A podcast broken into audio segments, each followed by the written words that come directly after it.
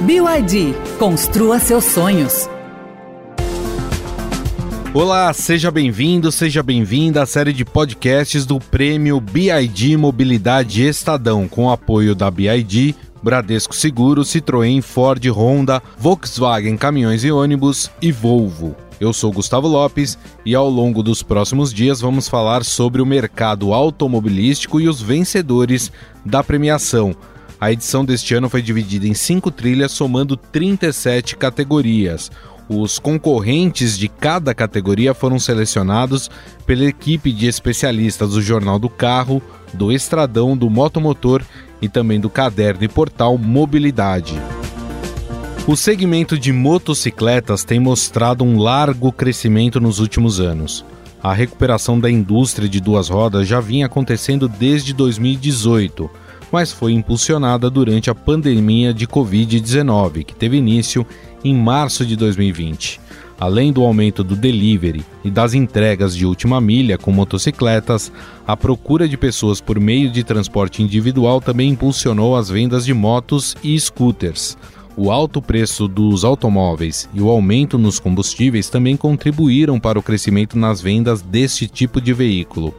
Até outubro, as fabricantes de motocicletas instaladas no Polo Industrial de Manaus já produziram mais de um milhão de unidades. De acordo com a Associação Brasileira de Fabricantes de Motocicletas, Ciclomotores, Motonetas, Bicicletas e similares, esse é o melhor resultado atingido pelo setor nos últimos 10 anos. Odair Dedicação Júnior, gerente de relações públicas e competições da Honda Motos, que ganhou os prêmios de melhor moto urbana com a Honda CB300F Twister e melhor moto estradeira com a Honda CRF 1100 African Twin Adventure fala sobre o mercado brasileiro. São, são dois modelos é, super icônicos no mercado, começando aí pela Africa Twin. Ela teve aí um, um, marco importante esse ano, que foi a produção da tecnologia DCT na fábrica de Manaus, a única fora do Japão a, a produzir essa tecnologia, uma tecnologia que é, de dupla embreagem. Então acho que isso é muito relevante ganhar esse prêmio é muito satisfatório para nós num segmento tão corrido, é tão concorrido, que é das motocicletas Big Trail. Uhum. Falando de Twister, Twister média cilindrada, é uma motocicleta de 300 cilindradas que passou por um, um processo completo aí de redesenho e é importante destacar que foi feito pelos designers brasileiros, projeto brasileiro, então com muita pesquisa nacional e, e já receber esse prêmio é muito, muito bacana, muito importante para nós. Então agradeço bastante. Agora a gente percebe, e isso já é uma realidade brasileira, que o mercado de motos cresceu absurdamente aqui no Brasil principalmente pelo aumento do, dos aplicativos de entrega. É, como é que a Honda tem enxergado essa nova realidade do mercado brasileiro? Sim, a Honda ela ela está instalada no Brasil desde 1976 com modelos produzidos para o mercado nacional, é, é, líder absoluta do segmento, então ela entende, ela, ela é, aposta muito no mercado brasileiro. Nós é, vimos, viemos de uma rodada de investimento expressiva da ordem de 500 milhões nos últimos anos para se preparar para uma transformação da, das novas legislações de, de emissões de normas e poluentes. Então a gente vem se preparando para o mercado. É, é, é, bom destacar né, que, que o mercado ele deu um salto no período da pandemia, como você disse, por conta dos aplicativos e também pela busca de uma mobilidade individual. E tem que levar em consideração também os preços, né, os preços aumentaram né, dos automóveis, Sim. das motocicletas mesmo. Então, e como a Honda ela tem produtos desde a da, de entrada, a motocicleta mais barata, é, é, uma das mais baratas é da nossa linha, até as mais caras com todas as tecnologias. Então eu posso dizer que nós estamos preparados para o mercado e é claro que a, a demanda alta assim é maravilhoso para a gente e para a concorrência como um todo. Você falou em tecnologia e eu acredito que como as tecnologias elas vão avançando tão rapidamente, vocês também precisam captar tudo isso para poder colocar numa moto, né? Sem dúvida, né? Esse papel da, da liderança é muito importante para a gente estar tá sempre um passo à frente e trazendo sempre é, inovações, principalmente que tragam uma dirigibilidade melhor para o condutor e segurança, que é fundamental, é um ponto aí que, que nós estamos estamos sempre trabalhando para aprimorar nos nossos produtos. De acordo com a FenaBrave, federação que reúne os distribuidores de veículos do país, a expectativa é que as vendas fechem o ano com um incremento anual de 20%. No início deste ano, o setor projetava um crescimento de 9% nos emplacamentos. Mesmo com o desafio do crédito restrito e com as altas taxas de juros, o segmento de motocicletas tem encontrado saídas. Além do aumento nas compras à vista, o consórcio tem se popularizado ainda mais. Dados da Associação Brasileira das Administradoras de Consórcio mostram que a venda de novas cotas no segmento de motocicletas cresceu 7,9% somente no primeiro semestre deste ano. De janeiro a junho de 2023, foram contemplados quase 400 mil consumidores no consórcio de moto.